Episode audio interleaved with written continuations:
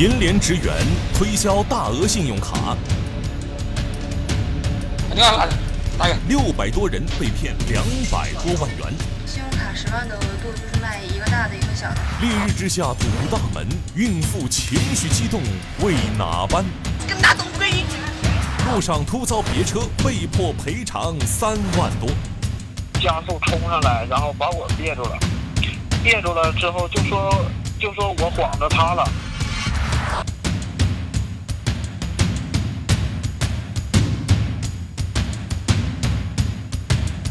拍案说法为您讲述。观众朋友，大家好，欢迎收看《拍案说法》，我是吴听。说某银联工作人员打来一个电话，只要申请 POS 机，缴纳一定的押金，就能办理高额度的信用卡啊！呃，听到这种话，您会心动吗？目前，重庆九龙坡区警方就破获了一起利用 POS 机进行电信诈骗的案件啊，查处了二十五名涉案人员。近日，其中二十人被依法。移诉。去年五月，重庆市九龙坡区九龙镇的个体商户吴女士接到一个自称是银联商务中心工作人员的电话，对方称可以免费为她办理一张高额度的信用卡，但前提是吴女士得首先申请一台他们的 POS 机。他都说交好多好多钱。他是说的是那个钱是说的是办一个 POS 机，办了 POS 机过后就可以帮我们办一个高额三十万的信用卡。他说他说那个 POS 机绑定到那个信用卡高头的，他说你都可以都给你办下来了。三十万的额度比一般银行办理的都高。于是，手头本就紧张的吴女士动了心。双方商定之后，吴女士通过微信向对方账户转去六千两百元押金。第一次办卡的时候，我是转的他六千二，然后他又在说，他其实你可以多办几张，然后反正都在说，然后啊，好过后。反正东说西说的哈，我都说我先那张办下来了来嘛。过后他说他两张一下办下来，他说的快些噻。他说你又不用求写求人，因为他当时也看到我朋友圈发的我们老人公住院哈，当时也很恼火哈。他当时我也心里想也是 哈，然后我都办了好，然后我就又给他转给他了六千二哈。我说那个嘛，我说要得嘛，我说只要你办得下来，我说那你再帮我办一张嘛。当时我都是办的两张，好，他说要得。我我一共我个人找了一万二千四。几天后，吴女士收到了一台对方寄来的 POS 机，但并没有收到信用卡。当时隔了一个月了，然后我都喊他给我查，我说我那个卡下来没得，然后他都开头一直在推辞，他说哪个哪个又不在，他说那个卡已经下来了，审批了，他都找各种借口来推辞我，然后啊。好，我都觉得有点不对头，一直给他发信息。当时我一直可能是把他逼急了嘛哈，然后他就把我的口那个微信呢哈都屏蔽了。吴女士觉得不对劲儿，立即向九龙坡警方报了案。接到报案后，经过案件串并和仔细摸排，警方判断这极有可能是一个有组织、有计划的大型电信诈骗团伙。最终，九龙坡区警方锁定了位于成都市荣成金满仓金融服务有限公司。他们短短的从三月份到七月份三个半月的时间之内，啊，他们这个关于 POS 机的这个金额的这个吞吐量达到了一百八十余万元，呃，收到的钱都明显高于正常的价值，都是四千、三千多、三千八、四千多这种价值。呃，实际上市面上 POS 机一个 POS 机可能就是一两百块钱的样子。好，这样来看的话呢，对这个公司啊是有重大的嫌疑。在摸清嫌疑人的轨迹后，警方对这一诈骗团伙实施了抓捕，成功抓获以冷某、彭某为首的涉案人员十多名，查获一批涉案电脑、话术单、仿制公章、POS 机等涉案物品，并对在逃人员开展网上追逃。那个章是啥章？你要盖一下合同章是不是？就是之前那个公司的。之前啥子公司的？就是金满仓。好，那是合同章是。这是发票章。那是啥子公司的发票章？金满仓。金满仓公司的发票章。那是啥子？我是电销的业务提成制度。电销的业务提成制度是的。这个诈骗团伙作案人数有二十二十人到二十五人的样子，二十五人左右。好，呃，诈骗受害人有六百三十一人。好，涉案金额有两百多万。经过警方深入调查，发现嫌疑人冷某创办的荣成金满仓公司曾经是一家正规 POS 机销售公司，因经营不善陷入困境。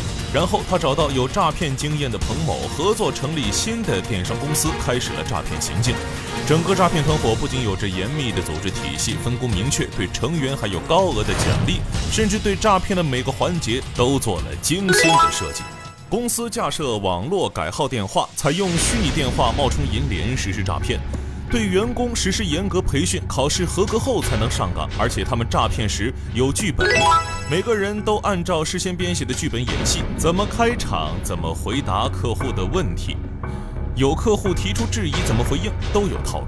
在整个诈骗过程中，骗子在电话中取得客户初步信任后，然后加微信，不时向客户发一些在银行网站下载的银行办证大厅图片、PS 制作的假工作证和客户办卡流程图，让人更加相信。哦，他是银行的工作人员，他是说他银行办贷款的，他是说办信用卡的那些。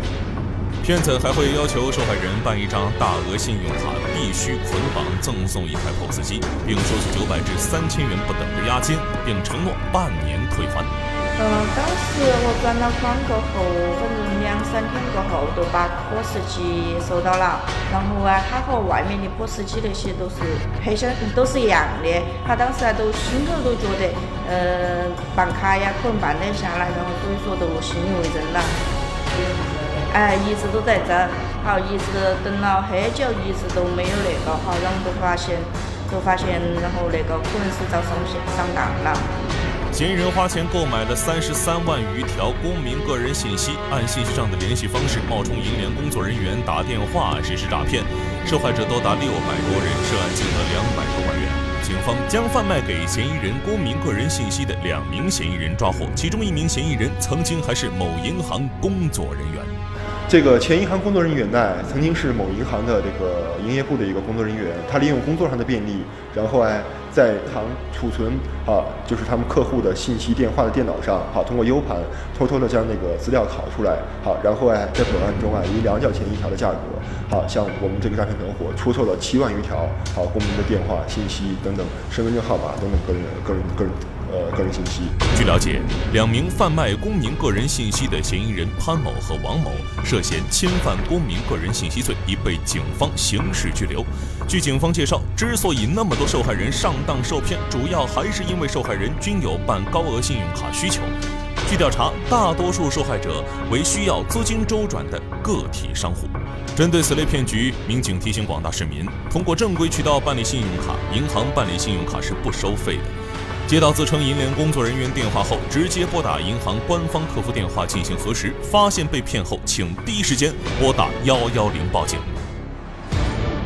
哎，这个骗子正是看中了受害人急需用钱的这样的心理，一步步实施诈骗啊！就像民警提示的那样，涉及金钱的往来一定要慎之又慎。否则，病急乱投医只会让自己蒙受更大的损失啊！接下来，咱们来看下一个案例。咱们重庆这几天真是酷热难耐啊，大热天的出趟门都得汗流浃背的。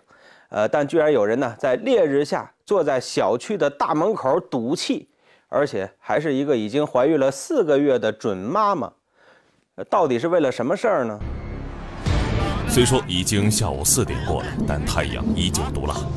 民警到达现场后，看到一名女子正坐在小区大门口抹眼泪。那个车库啊，他开起，我就直接进去提啊，他直接动不动电话也不打，都不说了。女子的丈夫表示，自己和物管因为停车的问题发生纠纷，怀孕四个月的妻子气不过，才堵在小区大门口。由于天气炎热，加上小区的车辆无法正常通行。民警和路人纷纷劝孕妇换个地方，和平解决问题。谁先到边上。哎，我们这里面这个路，先到边上，先到边上。哎呀，你要听下劝噻，是不是？哇，这是大肚子，你。老说这个，这个大肚子已经。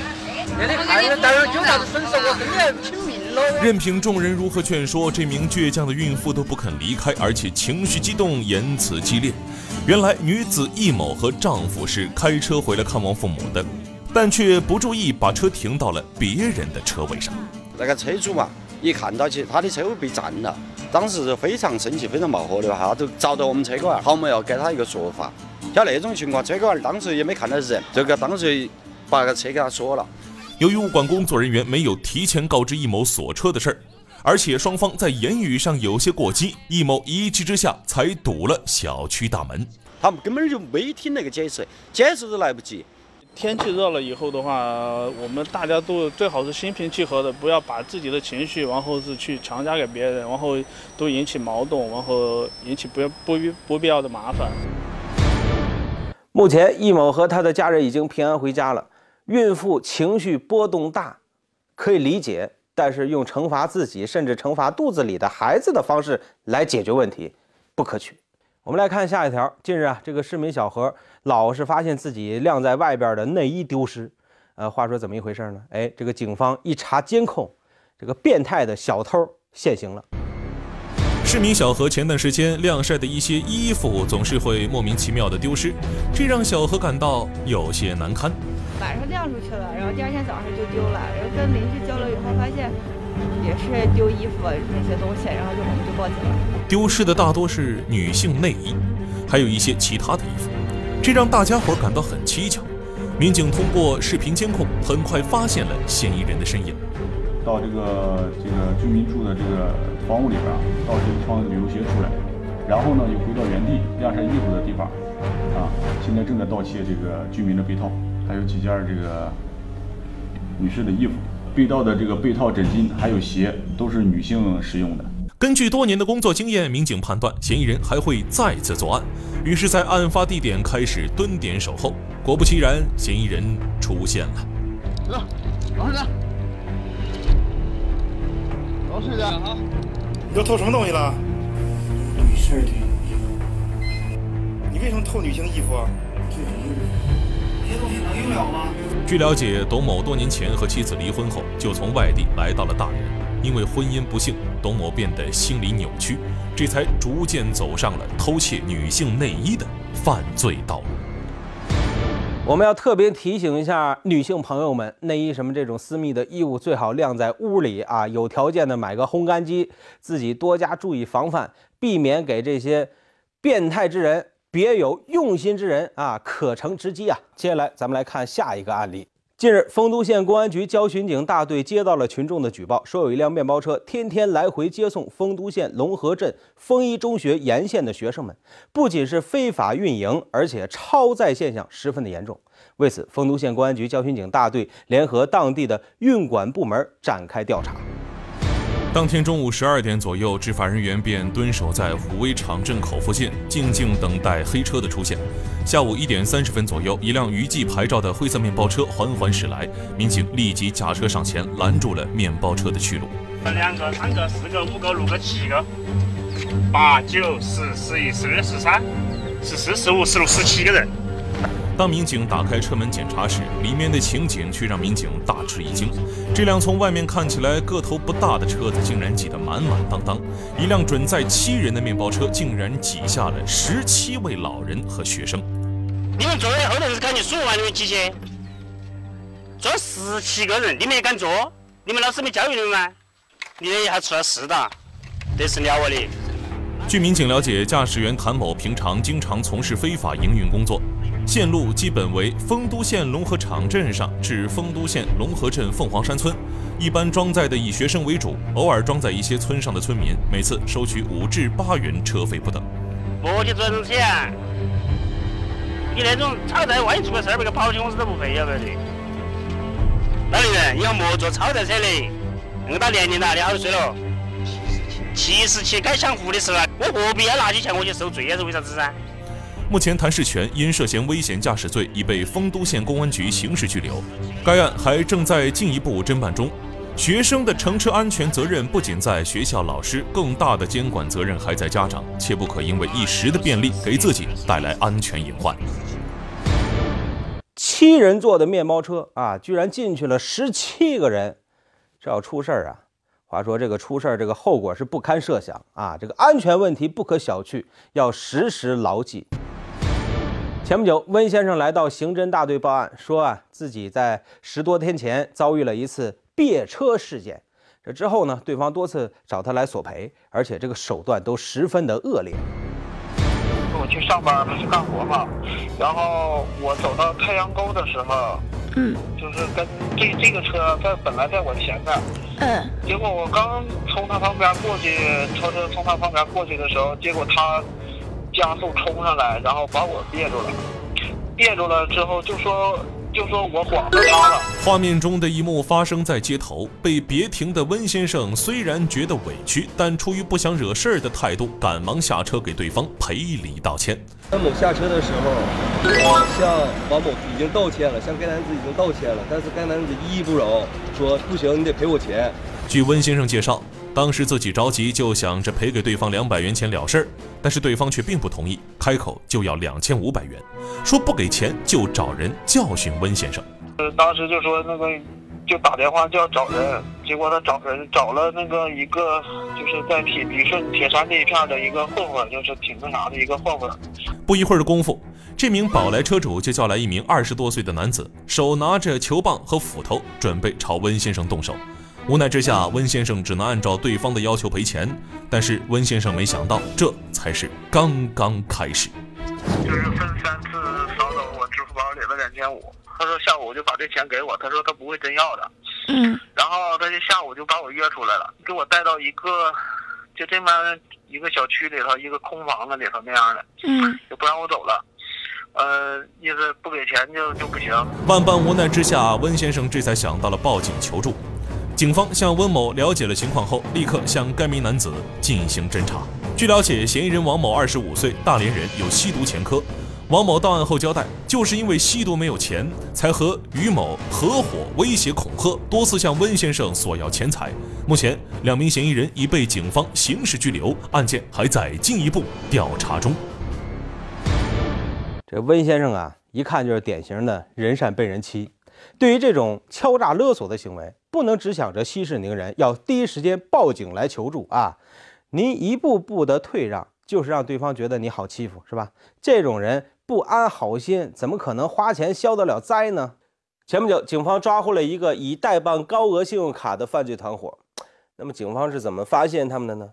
这要说呀，就从二零一六年的年底给您说起了。当时啊，派出所接到了一个私企老板贾某的报警。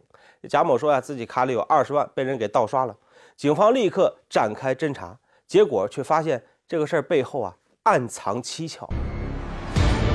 办案的过程中呢，就发现这个呃受害人的卡吧，就是这个里边的钱是转到那个呃一个南京的一个第三方支付平台上去了，完了后来呃钱又转到他那个呃另外一张银行卡里了。被盗刷的钱又回到受害人的另外一张卡，这是怎么回事呢？民警了解得知，二零一六年十一月初，正为资金周转发愁的贾某突然接到北京的一个固定电话，声称可以快速办理大额信用卡。为解燃眉之急，贾某立即添加了对方的微信，重新办了办理，办理两张呃新的银行卡，完了和一张那个新的手机号码，呃，然后之后呢，让那个把手机号码和银行卡。贾某自己手持身份证，呃，拍些照片，完了之后，那个通过微信传给那个呃这个受犯罪嫌疑人。随后，对方表示办理大额信用卡需要银行流水，需要贾某在另一张同一家银行的信用卡里存入现金。自己的银行卡在我自己的身上，密码也在我这儿，我放在自己存到我自己的卡里边，这也很安全的。然而，钱存进去后，贾某却发现这一张银行卡里有钱进出，对此贾某吓了一跳，赶紧和对方。联系完了之后，犯罪嫌疑人跟他解释说：“哦，你放心，这个我们是在帮你做流水，那个来，因为要提升你的那个呃大额办大额信用卡的那个信信信誉信誉额度，后来十五万的资金又存在这张卡里边了。看着银行卡内的现金每天都有进步，贾某慢慢的放松了警惕。可是半个月后，贾某不仅没能等来大额信用卡，原来卡里存的二十万元也不见了。”而且，所谓的北京的工作人员也联系不上，贾某这才意识到上当受骗了。结案后，由于涉案金额较大，警方立即成立专案组展开侦查。专案组从贾某提供的信息、资金流水情况的多少深入研判，初步锁定犯罪嫌疑人所在地为河南省新乡市。经过大量的基础工作。办案民警迅速锁定了犯罪嫌疑人赵某以及另外四人。二零一七年一月，专案组驱车八小时到达河南，在当地警方的配合下，成功抓获了犯罪嫌疑人五名。受害人的身份证信息，呃，提供的身份证照片，完了之后和自己新记的银行卡，呃，通过第三方支付平台进行绑定，呃，之后那个就呃，因为那个绑定之后，就他就可以那个呃，绑定的那个第三方支付绑定的信息和。受害人身份证的银行卡信息是呃是一致的，就可以无需要密码就可以操作。据了解，该诈骗团伙的诈骗范围涉及全国各地，包括浙江、上海、河北、山东等地。警方共破获案件二十多起，涉案金额达到四十多万。目前，该犯罪团伙的成员均已落网，案件还在进一步审理当中。哎，这个案例也给大伙儿提醒了，不要轻信什么可以代办大额信用卡这样的广告。